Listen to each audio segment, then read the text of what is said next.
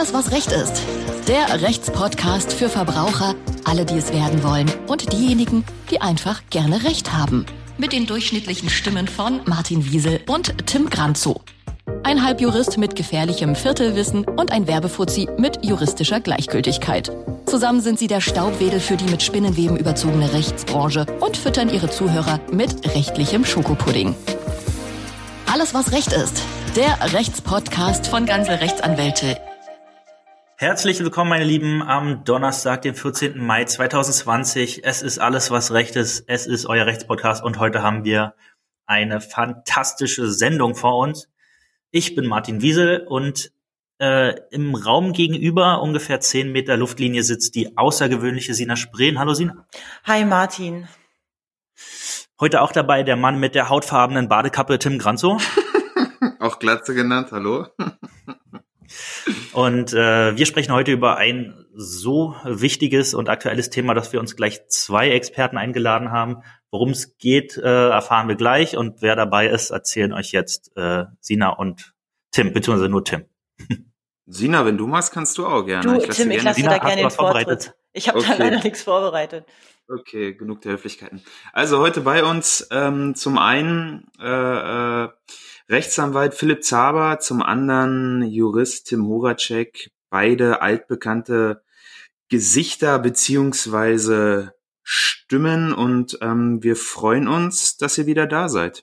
Hallo, Philipp hier. Ich freue mich wieder bei euch zu sein. Hi, hi. Ich mich auch. Vielleicht sollten wir noch mal ganz kurz erklären, warum wir alle in unterschiedlichen Räumen sitzen. Ähm, ja, das wissen wir jetzt ja, tun. Corona, ne? Das wissen wir tun, weil unsere Technik jetzt nicht so fortschrittlich ist anscheinend. Und Nein, unsere Technik ist hervorragend. Wir müssen nur den äh, entsprechenden Abstand lassen. Ähm, Tim und Philipp, ihr teilt euch ein Mikrofon. Ich hoffe, ihr zankt euch nicht zu sehr da oben. Nö, wir sind, es ist sehr harmonisch hier bei uns. Einträchtig. Das freut mich.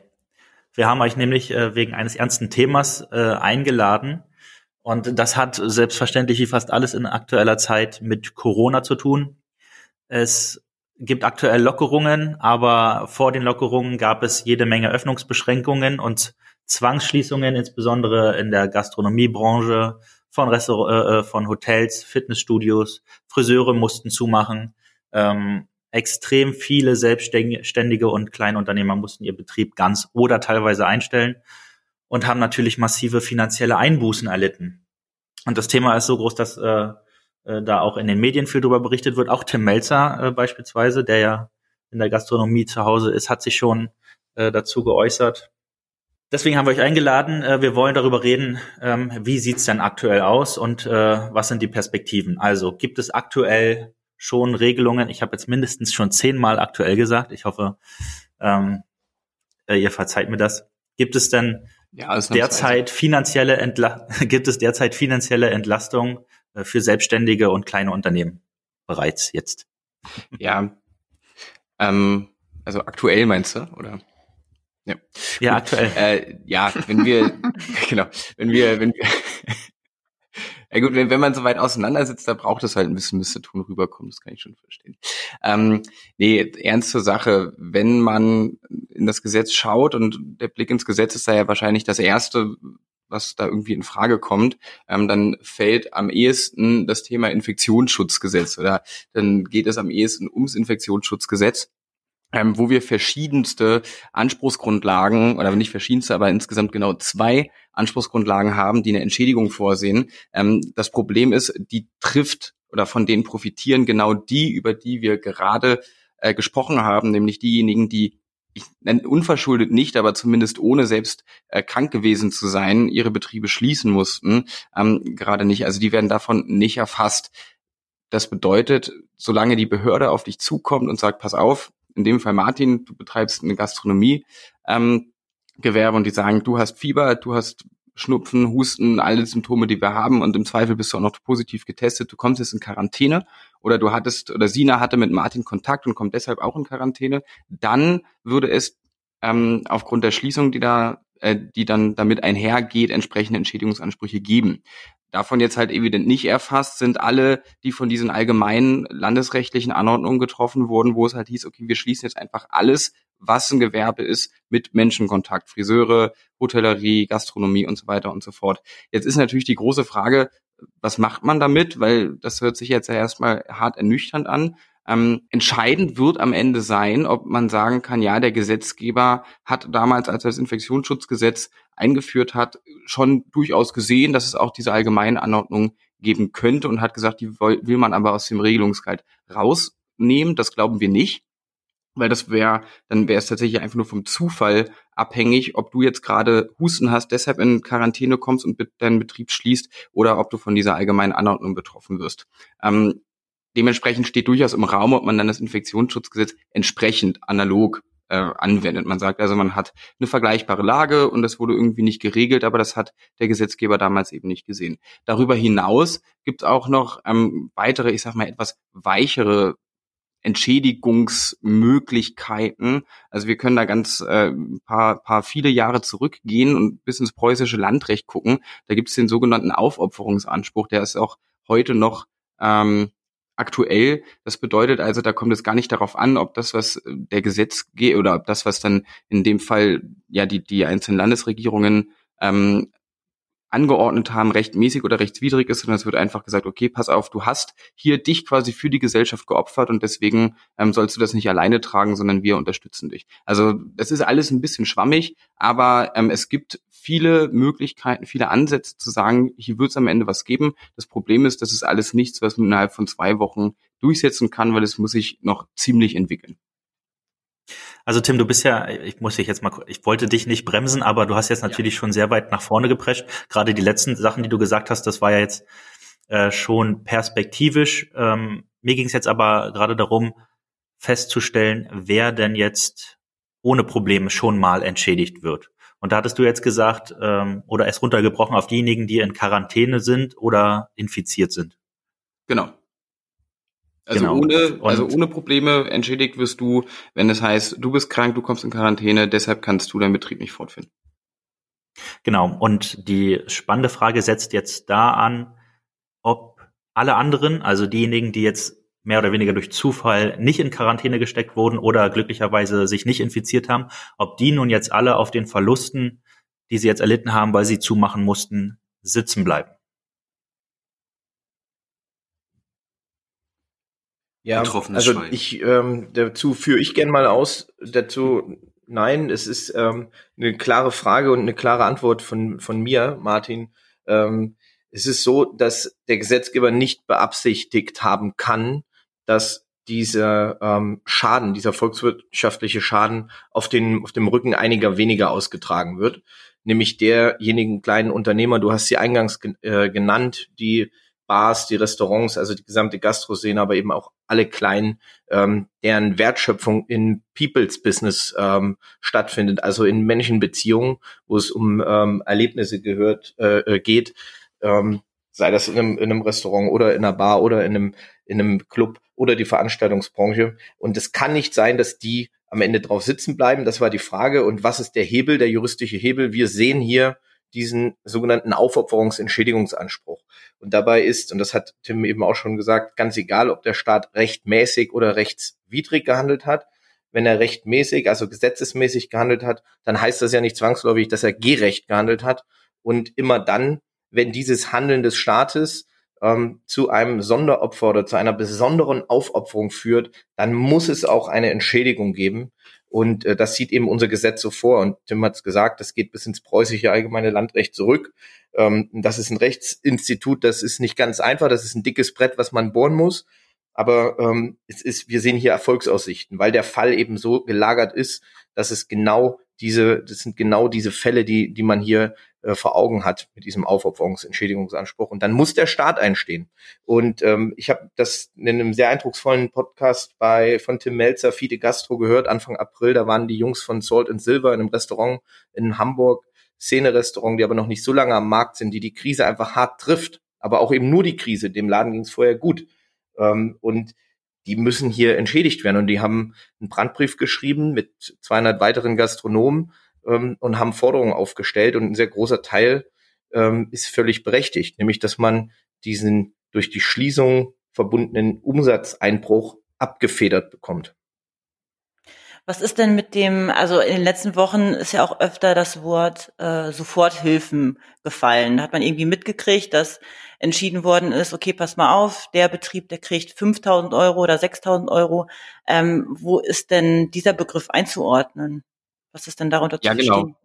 Ähm, also da kann man eigentlich eine prima Trennlinie ziehen, auch eine ziemlich scharfe. Wenn wir über diese gesamten Corona-Betriebsschließungen sprechen, muss man einmal muss man halt zwei Sachen unterscheiden. Zum einen ist es für die Betriebe jetzt wichtig, dass sie im Rahmen von der Soforthilfe oder unter der Anspruchnahme von entsprechenden Versicherungen ähm, oder im Zweifel tatsächlich auch durch die Inanspruchnahme eigener finanzieller Rücklagen erstmal eine Liquidität für die nächsten Monate schaffen, ähm, um über diese Krise hinauszukommen. Ja, da gibt es Möglichkeiten der Kurzarbeit, da gibt es, ich sag mal, auch gesellschaftliche Solidaritätsbekündungen, Pay Now, Eat Later oder äh, was weiß ich, was sich da in den letzten Wochen alles schon so herauskristallisiert hat. Das ist das eine. Da sind dann diese Soforthilfen, die im Zweifel aber halt auch eine freiwillige Zugabe des Staates sein können. Das ist ja dann impliziert ja das Wort Hilfe. Also der Staat sagt, okay, wir haben natürlich selber ein Interesse daran, dass es unserer Wirtschaft auch in ein paar Monaten noch gut geht, weil am Ende ist der Staat als ähm, Steuerbezieher ja auch der größte Nutznießer. Äh, das ist das eine. Und das andere ist dann aber, dass wir in wenigen oder in einigen Monaten, in einigen Jahren auch zurückgucken müssen auf die Krise ähm, und sagen, okay, wer hat denn eigentlich seinen Rücken hingehalten und auf wessen Rücken wurde das alles verteilt? Waren das einige wenige? Waren das viele? Waren das nur Bürgerinnen und Bürger und Unternehmen oder auch der Staat? Ähm, und das ist das, wo wir jetzt tatsächlich mit einem gewissen Weitblick gucken wollen, dass wir da eine gerechte Verteilung einfach schaffen. Das hat aber jetzt nichts damit zu tun, ähm, das nochmal ganz kurz ausdrücklich gesagt, dass es hier, wenn Philipp jetzt auch von dem Aufopferungsanspruch oder wenn wir aufs Infektionsschutzgesetz gehen, ähm, da als primäres Ziel vor Augen haben, die Leute durch die Krise zu bekommen. Da gibt es andere Wege. Ähm, die müssen auch bestritten werden, weil nur wer am Ende der Krise noch steht, kann auch von irgendwelchen Ausgleichsansprüchen profitieren. Hm. Okay. Wenn man es kurz zusammenfassen will, Sina, dann sind das das eine sind das das sind das die eine das sind das sind Staatsmaßnahmen, das ist durch Regierungshandeln ähm, diese Soforthilfen, das sind kurzfristige Maßnahmen und den Aufopferungsentschädigungsanspruch beispielsweise, das ist, wäre eine Antwort, eine juristische Antwort auf die ganzen Sachen, das wären wenn die längerfristige Antwort und wahrscheinlich auch in größere in größere Dimensionen. Also da reden wir nicht über 10.000 Euro, ähm, sondern im Zweifel auch über 100.000 Euro. Ja, ich würde meiden, dass halt auch. Sagen muss, wenn ein Unternehmen äh,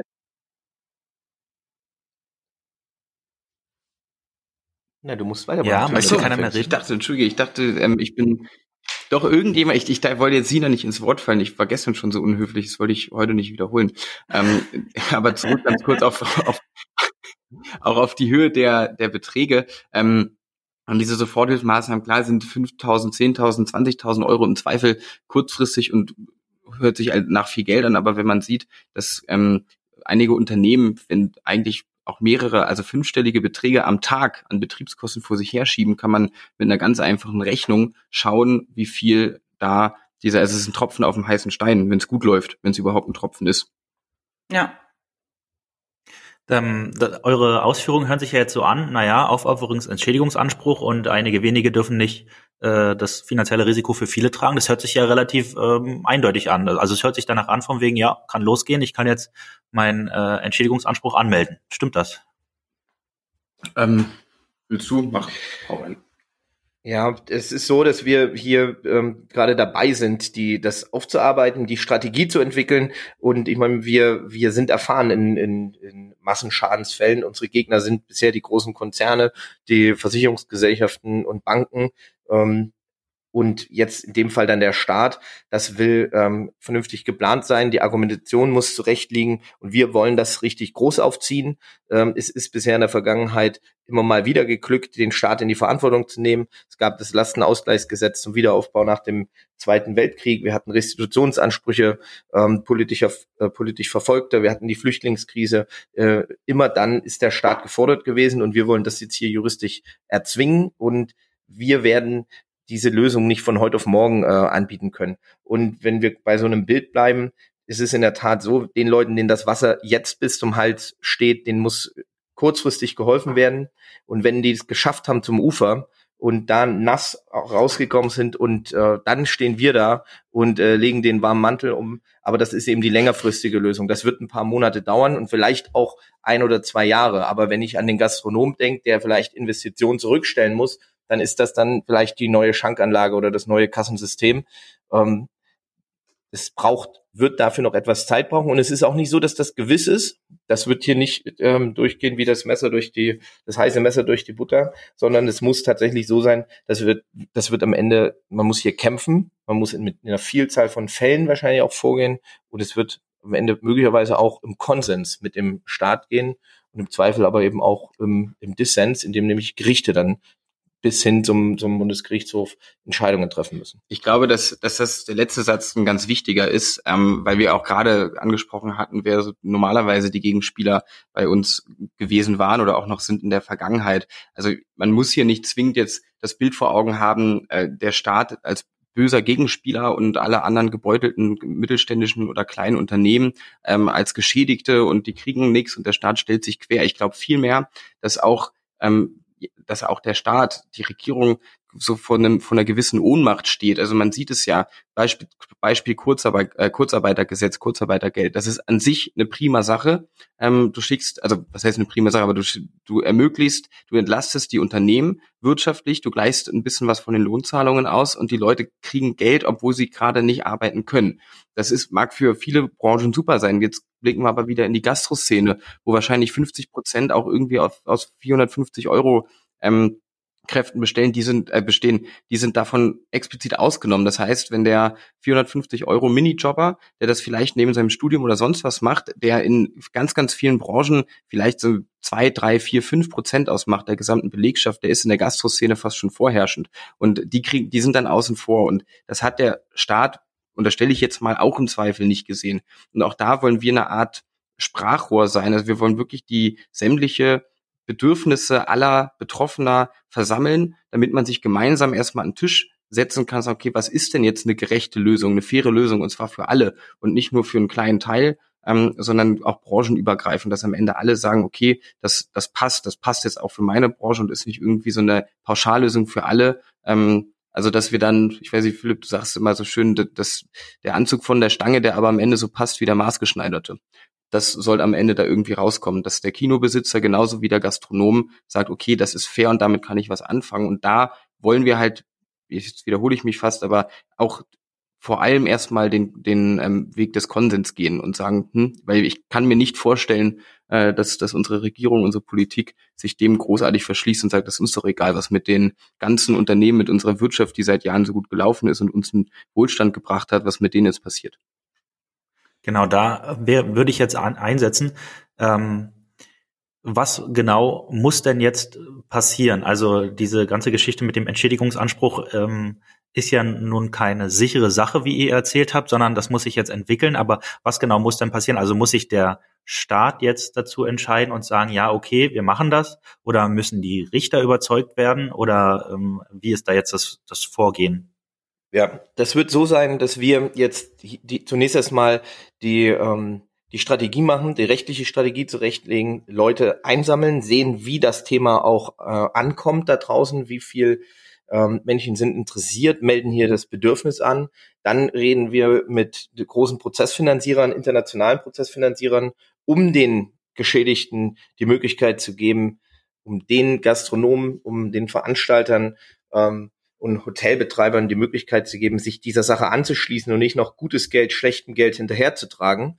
Das bedeutet, dass das ein risikoloser Weg zur Rechtsdurchsetzung sein muss. Und da müssen natürlich ein paar Sachen ähm, vorher geklärt werden. Wir sind hier ein knapp 300 Mann Unternehmen. Wir ähm, gehen auf, auf Masse, haben inzwischen auch da die Erfahrung und den Erfolg, den hatten wir bisher immer. Und es geht, wenn man darüber nachdenkt, kommt jetzt der Staat und sagt so, Mensch, das ist ja eine gute Initiative, wir haben davon gehört, wir möchten gerne entschädigen. Ich glaube, so wird es nicht laufen. Wir müssen den Leuten, die wir, die unsere Gegner sind, zumindest kurzfristig, bis man sich dann wieder am Tisch hat und ähm, eine Einigung erzielen kann, müssen wir den Leuten auf die Nerven gehen. Und das sind, ähm, wie gesagt, bisher die großen Unternehmen oder in dem Fall eben der Staat. Und das bedeutet, Gerichte müssen entscheiden. Ja. Ich glaube, Sina hat schon zweimal laut ja. geatmet. Habt ihr das gehört?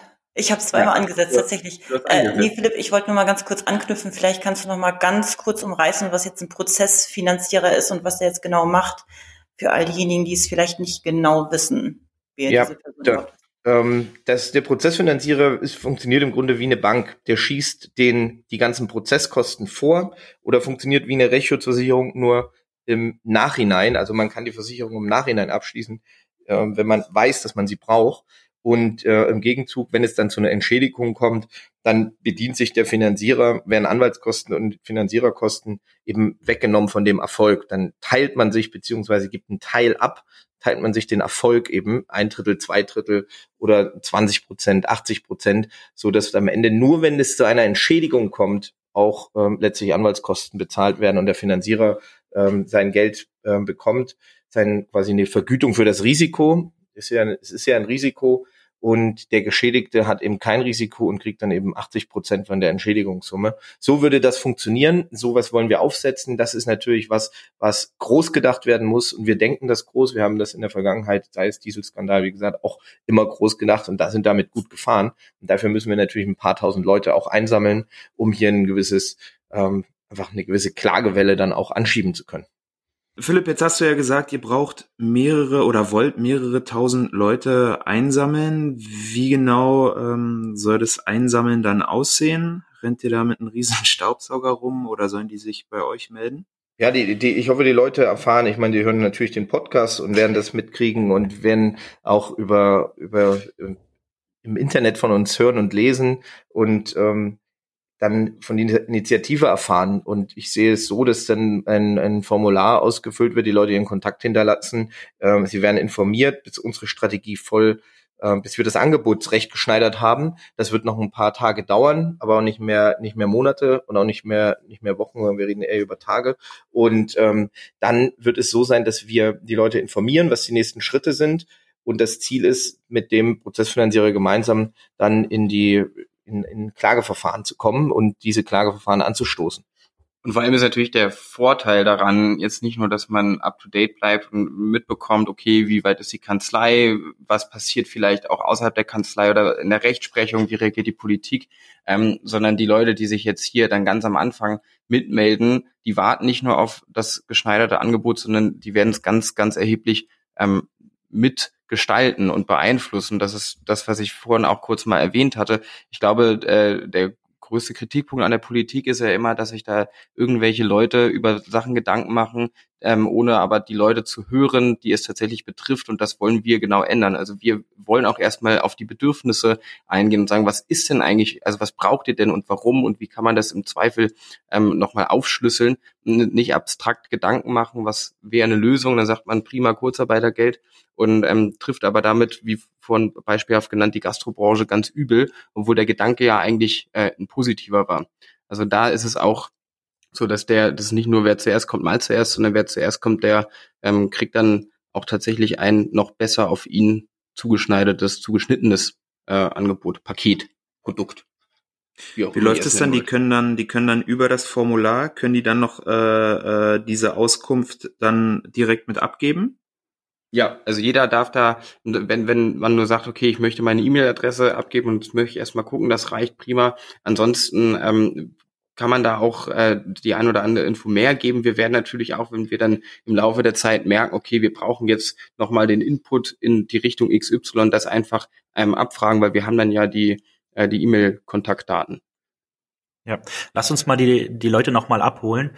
Ähm, wir müssen noch mal kurz klären, wen genau wir jetzt gerade ansprechen, ähm, äh, wen, wem genau ihr helfen wollt. Also wenn ich das richtig verstanden habe, äh, all denjenigen, die jetzt Verluste durch die Schließung hatten, aber eben nicht ähm, unter Quarantäne oder äh, gestellt wurden und äh, einfach nur Verluste hatten, weil der Laden zumachen musste. Ja, also Kleinunternehmer, mittelständische, Solo-Selbstständige ähm, würde ich jetzt am Anfang gar nicht zu eng fassen wollen. Äh, alle die, die darunter gelitten haben, dass ohne ihr Zutun, ohne ihre Schuld äh, ein Schaden entstanden ist im eigenen Unternehmen, Betrieb. Okay. Und das und sind ja viele. Das sind ja viele. Obwohl, äh, Martin, sag du erstmal, du wolltest noch was sagen. Ja, das ist ja richtig. Es sind auf jeden Fall viele. Äh, da hast du absolut recht. Für viele, ne? Ja. ja.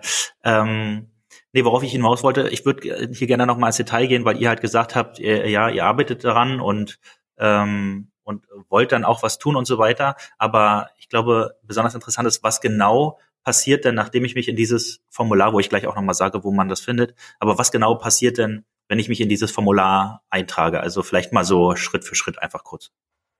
Ja, also die, wie gesagt, in der nächsten Zeit wird es darum gehen, die Leute einzusammeln und die ähm, das Angebot zu schnüren. Und wenn ich mal an den an den Brandbrief der der Hamburger Gastroszene da ähm, erinnere oder oder nochmal drauf eingehe, dann geht es eben um die Übernahme von, von Bruttogehaltskosten. Es geht um der Steuernachlässe statt Steuerstundungen, weil niemandem geholfen ist, wenn es aufgeschoben ist, weil diese Nachhol, ich bleib bei der Gastro, die Nachholeffekte nicht, nicht eintreten. Ähm, das Steak wird eben, wie gesagt, nicht zwei oder dreimal gegessen und dem, und dann, und dann haben wir auch noch die ganzen Themen, ähm, Stichwort Bankverbindlichkeiten. Dauerschuldverhältnisse. So. Und das Angebot wird so sein, dass wir versuchen, diese ähm, eine Entschäd einen Entschädigungsanspruch sauber zu begründen und diese Forderungen, die dort auf politischem Weg ähm, geltend gemacht wurden, in, in juristische Forderungen zu übersetzen und eben dann auch durchzusetzen. Und da werden die Leute informiert, was die Voraussetzungen sind, welche Informationen wir brauchen. Das wird sukzessive passieren. Das werden regelmäßige, ähm, zunächst erstmal regelmäßige Newsletter, bis das Angebot steht. Und wenn das Angebot steht, dann gibt es eine, eine Mandatierung. Dann tritt der Prozessfinanzierer mit auf den Plan. Wie gesagt, das muss man erstmal schnüren, dass das am Ende auch risikofrei läuft und keine Kosten aufgewendet werden müssen. Und dann geht geht's los. Zunächst außergerichtlich und dann gerichtlich. Man muss ja auch mal äh, wirklich sagen, also jetzt kommen wir jetzt mal wieder weg vom, vom, vom etwas konfrontativen, auch Chancen aufzeigen, gerade durch die Krise. Ähm, dass wir mit wahnsinnig vielen Infl äh, Insolvenzen rechnen müssen, das ist, glaube ich, weiterhin bekannt. Jetzt stellt man sich aber mal vor, der Staat kommt auf die Leute zu und sagt, ja, okay, Prozentsatz XYZ vom Umsatz von der Miete übernehmen wir als Entschädigung, weil wir wollen das hier ausgleichen. Bitte übersendet uns ähm, eure letztjährige, äh, wie nennt man das, BWA, glaube ich, BWA, BWA, ja, irgendwas drei, richtig, also mit den, mit den Zahlen. Ähm, da werden ganz schnell die bevorzugt, die in den letzten Jahren ehrlich gebuchhaltet haben und die eben nicht so viele Leute schwarz beschäftigt haben oder irgendwelche Stunden nicht. So, das heißt, die, die ähm, seit Jahren dem Steuerzahler eigentlich auf der Tasche liegen, weil sie unlauter agieren, kriegen dann von der angebotenen Hilfe nichts. Das heißt, man hat nicht nur den Vorteil, dass man Leuten, Unternehmen, die redlich gearbeitet haben, hilft, sondern man siebt auch gleichzeitig die aus, die es eben in den letzten Jahren nicht gemacht haben und am Fiskus vorbei im Zweifel. Und das ist eigentlich, das wäre zum Beispiel, was man sagt, okay, das ist eine großartige Chance, das ist nicht nur eine Belastung, sondern es ist ganz nachhaltig gedacht, äh, ein Vorteil auch für den Staat als, als Steuereinnehmer wenn man das so richtig sagen darf. So, jetzt bin ich fertig, jetzt könnt ihr wieder eine Frage stellen. Ja, vielleicht knüpfe ich nochmal an mit, mit, äh, mit viele. Es sind ja sehr, sehr viele, die betroffen sind, leider betroffen sind. Ich weiß jetzt gar nicht, ob das die äh, das genau beantwortet, was du eben gerade gesagt hast. Aber ich stelle nochmal äh, ganz konkret so die Frage und vielleicht ähm, ja so äh, sogar ich, ich kritisiere das dahingehend, indem ich dich jetzt nochmal ganz genau frage, ähm, kann und soll sich ein Staat äh, sowas leisten können, Entschädigungszahlungen rauszunehmen. Soll ja. und kann. Gute, gute Frage. Gute Frage. Ich würde die, ich würde die Frage gerne umdrehen und würde sagen, kann und darf sich ein Staat es ähm, erlauben, das nicht zu tun, nicht zu helfen, nicht zu entschädigen? Denn wir haben hier genau diesen Punkt, dass wir ähm, auf der einen Seite ähm, eine hoch- oder turbokapitalistisch organisierte, total industrialisierte ähm, Wirtschaftsschiene haben. Ich spreche von beispielsweise den Automobilkonzernen, aber auch Versicherungswirtschaft, Bankenwirtschaft. Die sind systemrelevant, haben eine Lobby, sind bestens organisiert und ein Unternehmen hat mehrere tausend ähm, äh, Mitarbeiter. Wenn das, wenn die nach Hilfe schreien, wird das häufig sofort gehört und im Regelfall wird dem auch in irgendeiner Art und Weise entsprochen. Hier ist es so, dass wir von der Wirtschaftskraft mindestens ein genauso großes Schwergewicht haben mit den kleinen Unternehmen, mit der, mit all denen, die jetzt quasi besonders betroffen sind und die eben darauf angewiesen sind, dass die Ressource ähm, Mensch dort irgendwie erhalten bleibt. Und das ist eben nicht der große Unternehmer, sondern der kleine Unternehmer und dann ganz viele davon.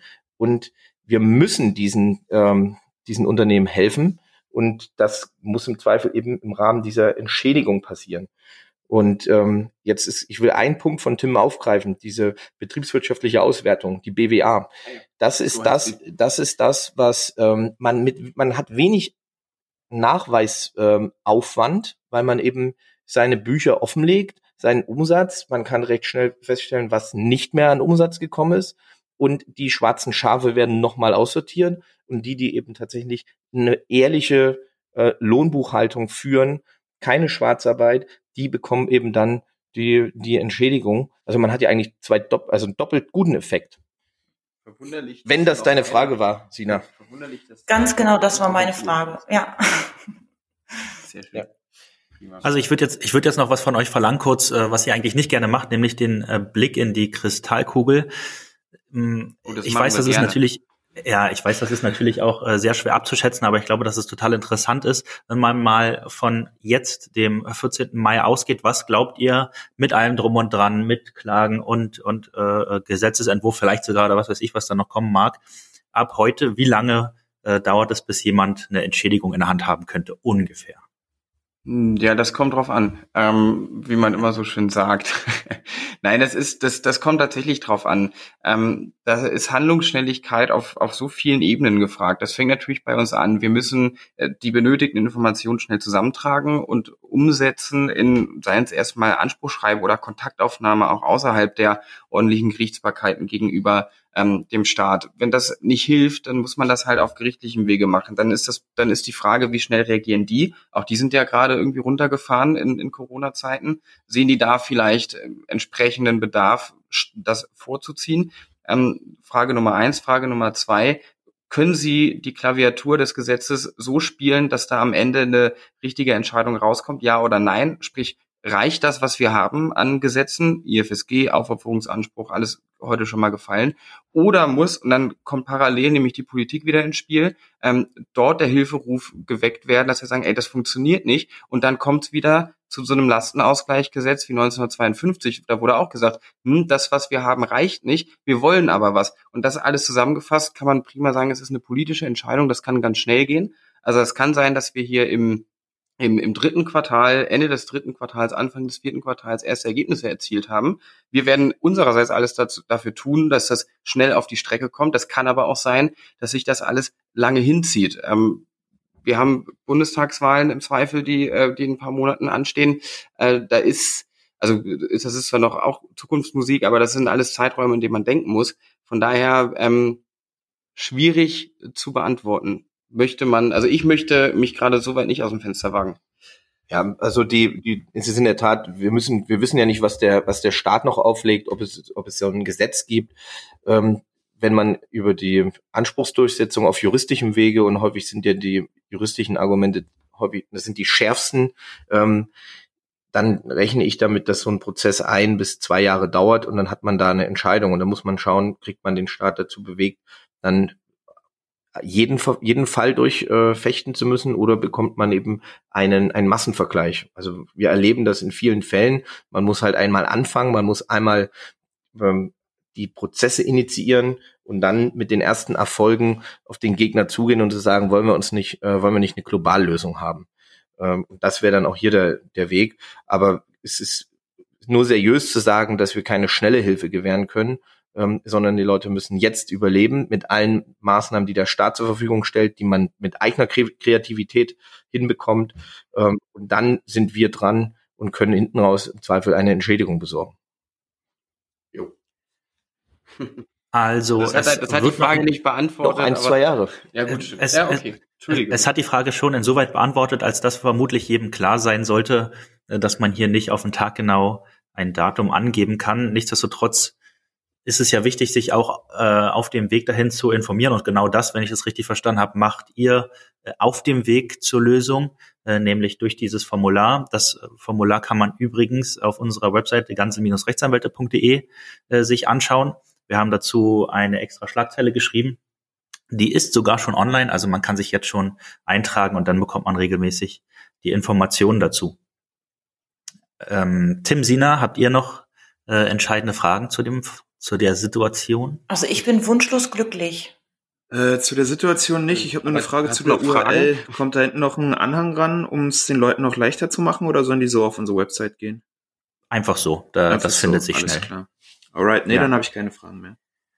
Ja, sehr gut. Also, Vielleicht wir fassen zusammen. Martin, Martin ja. ähm, habe ich noch einen, Entschuldige, ein, also zum Thema zum Thema Zeithorizont. Ne? Das ist, man muss ganz klipp und klar sagen, dass das von vielen Faktoren ähm, abhängig ist.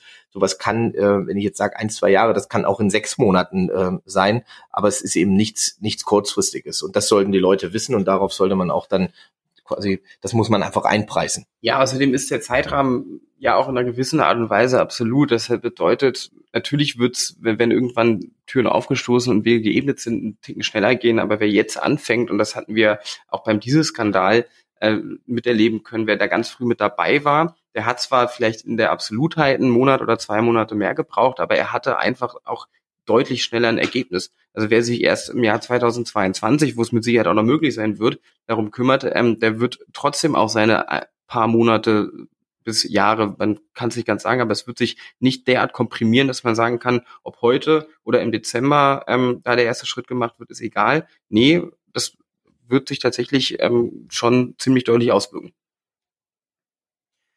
Also man kann allen Hörern dieses Podcasts im Prinzip raten, wenn Sie oder ihr äh, Verluste erlitten habt oder jemanden kennt, äh, der Verluste erlitten hat, einfach mal bei uns informieren und schauen, ob das was für uns ist. Wir halten äh, auf jeden Fall alle auf dem Laufenden und sobald ähm, jemand was auf, also sobald wir eine Lösung gefunden haben, äh, gibt es dann auch äh, die entsprechende Mandatierung und auch Erstberatung. Jawohl. Genau. Das ja, vielleicht auch noch ganz dann, gut zu sagen. Genau, also ja, was wir natürlich immer machen, ist, wir beraten erstmal kostenfrei, ob äh, die ganze Geschichte überhaupt ähm, sinnvoll ist für jeden Einzelnen, äh, bevor es dann ins richtige Verfahren geht. Stimmt das? Ja, so kann man sehr gut, so kann man sagen. Hervorragend. Ähm, das war natürlich, äh, das, also das Ganze ist ein sehr, sehr kompliziertes Thema. Deswegen nochmal meine eindringliche Empfehlung. Ähm, alle gerne dazu belesen auf unserer Webseite gansel-rechtsanwälte.de. So, jetzt reicht's aber auch. Ähm, und jetzt kommen wir in den äh, etwas unterhaltsamen Teil des der Folge. Und zwar mit der Kategorie, die wie folgt heißt. Not gegen Elend. Not gegen war, war das Elend. live eingesprochen? Das war gerade äh, live eingesprochen, selbstverständlich. Genau. Das ist schön. Ähm, ja, wer, wer, wer in dem Fall jetzt Not ist und wer Elend, ähm, das wird sich noch zeigen. Zumindest haben wir uns gedacht, Tim und Philipp, dass es gerade bei euch be beiden besonders Sinn macht, euch gegeneinander spielen zu lassen. Und das was genau ihr jetzt wir sind gleich so harmonisch. was genau ihr jetzt gleich zu tun habt, das wird Sina euch jetzt mal verraten. Genau, und zwar haben wir ein ganz, ganz kleines Spiel für euch entwickelt. Es geht darum, ich nenne euch gleich drei Kategorien und ihr wechselt euch gleich ab, äh, was euch dazu einfällt. Also ich würde sagen, als erstes fängt gleich mal Tim an, sagt etwas, das wird gleich äh, äh nochmal deutlicher. Äh, Tim, Philipp, Tim, Philipp, mhm. immer äh, abwechselnd. Und zwar okay. ist die erste Kategorie, ähm, ich wollte es erst Frauenfrisuren nennen, aber das ist nicht mehr zeitgemäß. Ich würde mal sagen, Frisuren, Namen, die äh, über das äh, Ohr gehen. Also je, äh, weißt du, äh, Haare wachsen über das Ohr und da finden ja Frisuren statt. Und ich möchte gerne, äh, dass ihr mir mal aufzählt, äh, was für Frisuren das sein könnten. Äh, Tim, bitte. Über das Ohr bis hin und das Ohrläppchen oder nur dazwischen? Das ist, wie, das ich ist schon sehr einschränkend. Ich gucke mir gerade Philipp an und probiere mir das vorzustellen. Das ist wirklich nicht schön. Ja, gut, also aber, ähm, ungefähr ähm, die Haarlänge, die unser Pressesprecher hatte. Ähm, die unser Pressesprecher hatte. Ja. Ja, der Bob. hat Bob. Bob ist gut, aber ich, ich fange an, ne? Ja. Dann ich fange dann Bob. Topfschnitt. Top. Das ist auch eine Frisur. Ja, das stimmt. Ähm, Fokuhila. Zumindest hinten. Ne? Undercut. Den Undercut geht ja gerade ah, nicht. Ah, ja. Und das kann man doch, das ist so alles so unterrasiert und die anderen Haare liegen einfach drüber. Übers ja, okay, Ohr. lass mal gelten, lass mal gelten. Echt? Mhm. Das, warum? Naja, weil eine, mhm. also Undercut ist, findet ja nur auf einer Seite statt. Auf der Na anderen gut, Seite okay. ist die Haare ja überm, überm Ohr. In der Regel. Oftmals. Nicht immer. Aber auch nur. Na gut, ähm, dann Zopf. Zopf ist auch eine Frisur. Seit wann denn ist Zopf denn eine Frisur? Das weiß ich nicht. Aber mir ist nichts anderes eingefallen. Ich bin ganz schlecht. Ich, ich kenne noch Fasson, aber ich glaube, Fasson geht gerade nicht übers Ohr, ne? Jemand hat jetzt Frauenfrisuren gegoogelt und hat aber nur Bilder, hat aber nur Bilder gefunden. Das stimmt kann jetzt nicht. damit nichts anfangen. Aber ihr googelt jetzt nicht nebenbei, ne? Das Nein, wir googeln nicht. Nein, das machen wir, nicht. wir nicht. Nein, Sina. Mhm. Richtig, diese Unterstellung. Ein bisschen, ein bisschen Vertrauen. Gut, ich meine so ein kleiner. Also ich würde, also ich würde, ich würde Zopf nicht gelten lassen, um ganz ehrlich zu sein. Also da hätte mindestens gelten, der Pferdeschwanz als Name. Ach so. Pferdeschwanz stimmt. Pferdeschwanz stimmt, ja. Ja, okay. Nee, das ist, aber es ist wirklich auch nicht meine Frisur, äh, mein ähm, Thema gewesen. Ja. Seid ihr schon fertig? Also ich gebe den, den, ja, ich gebe den tatsächlich. Ich habe Pixie gesagt. Ist das auch eine Frisur? Ja, ich weiß nicht, ob das übers Ohr geht. Ja, ich auch nicht. Ich glaube okay, ich finde, wir sollten, ich finde, wir sollten die nächste ich Kategorie nehm, nehmen. Der Punkt geht eindeutig an, Philipp diesen an Philipp. Punkt wirklich gerne. ich, ich weiß übrigens nicht, ob der an Philipp gehen kann. Ich, ich weiß nicht, ob das nicht einfach ein, ein sehr trauriges Unentschieden ist, weil eine Topfrisur, ich weiß nicht, was ihr für lange Töpfe kennt, aber ich kenne keinen Topf, der ja, also Topfschnitt, der über die Ohren geht. Und ich finde, ich finde, es bezeichnend, dass, Eintopf, dass also, Tim, wo man Eintopf drin kocht, die sind sehr großen Suppentopf. Ja. Ich finde es aber bezeichnend, dass, dass Tim, also jetzt nicht ich, sondern der andere Philipp über Frisuren aufklären muss. Ich glaube, das ist einfach nur das Mitleid der beiden Tims ohne Haare. Gut, stimmt gar nicht. Und Wollen wir zur zweiten Kategorie springen, ja, bevor ihr euch da... Bitte. Ähm, bitte. Und zwar, ähm, diesmal fängt Philipp an ich möchte gerne, dass ihr deutsche Popstars aufzählt. Wir haben uns jetzt auf Popstars geeinigt, ne? Ja. Ja, deutsche Popstars, bitte. Dann nehme ich einfach, fange ich an, einfach mit Sascha. Ist der Deutsch? Ja. Dann ähm, Nena. Fantastischen Vier. Seed. Udo Lindenberg. Fettes Brot. Ähm, cool Savage. Das ist ein Rapper. Das sind keine Popstar. Popstars. Inzwischen ist der doch auch Popstar. Nee. ist doch kein Popstar. Dann meine ich dann halt Lena Meyer-Landrut. Die hat mal den Compris gewonnen. Dann ähm, Revolverheld. Ähm, und zwar Großstadtgeflüster. Sind auch Popstars. Dann sag ich echt. Äh, Herbert Grönemeyer. Ähm, äh, die Sportfreunde Stiller. Cool. Ja, Hier ähm, Xavier, die Deutschland GmbH Naidu. Ja. das ist, ist nicht deutsch. Ja, schon ein bisschen. Ach so, gut. Ähm, ähm, äh, Silbermond. Juli. Rosenstolz. Oh, jetzt, jetzt tun sich die Abgründe auf. Jetzt wird's langsam kitzlig. Die Toten Hosen, die äh, habe ich, dann ist das mein Punkt, weil das ist Rock, nicht Pop. Die wollte ich nämlich extra nicht nehmen.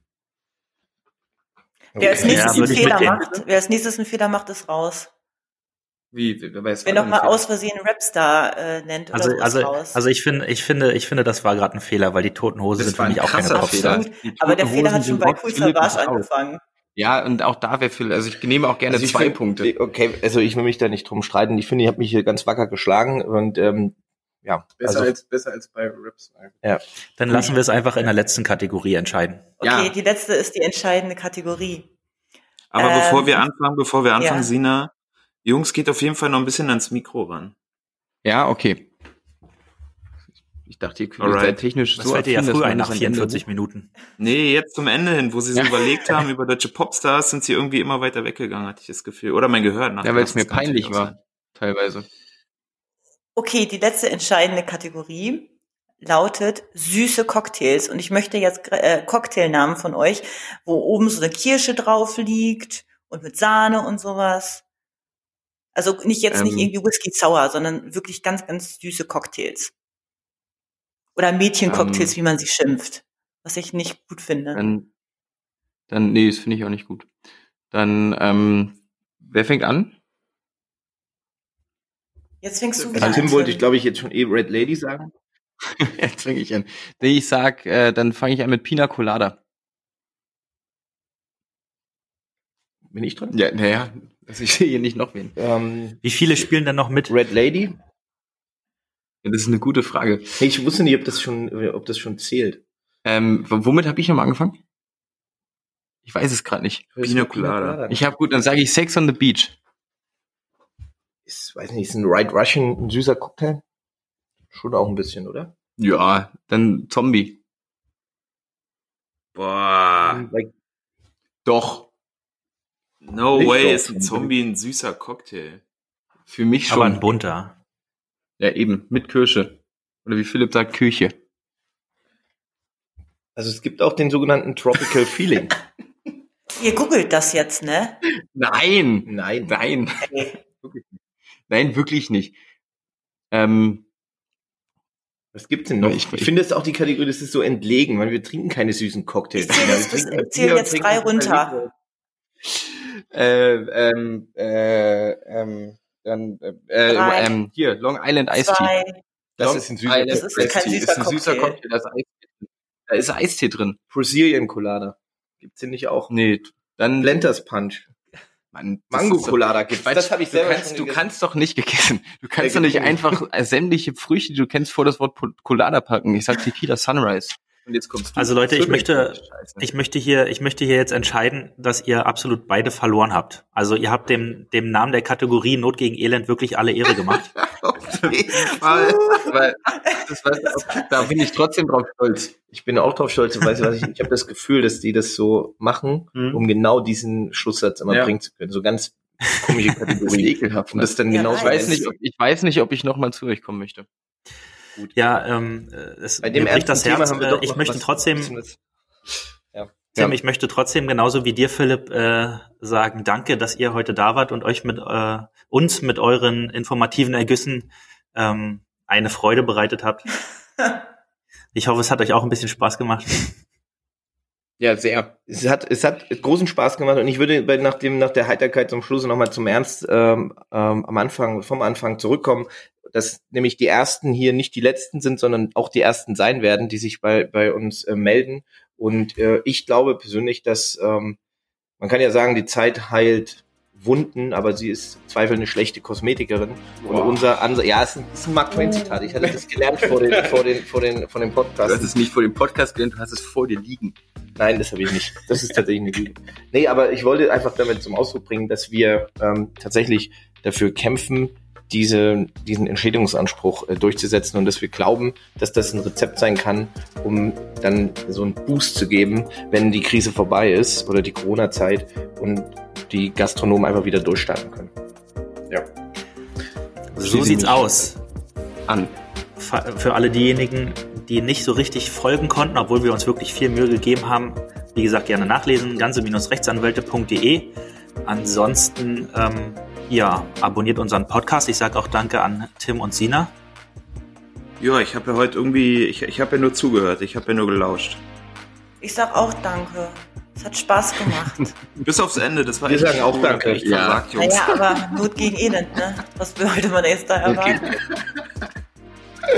ja, stay tuned. Wichtig. Das war vorherzusehen. Ähm, ich hoffe trotzdem, dass trotz dieser Ernüchterung am Schluss äh, äh, die Zuhörer in, den nächsten, äh, in 14 Tagen in die nächste Folge reinhören. Oder hört euch natürlich auch alle unsere vorherigen Folgen an. Und damit bleibt mir nur noch eins zu sagen, nämlich Tschüss und bleibt gesund. Tschüss. Tschüssen. Alles, was Recht ist. Der Rechtspodcast von ganze Rechtsanwälte.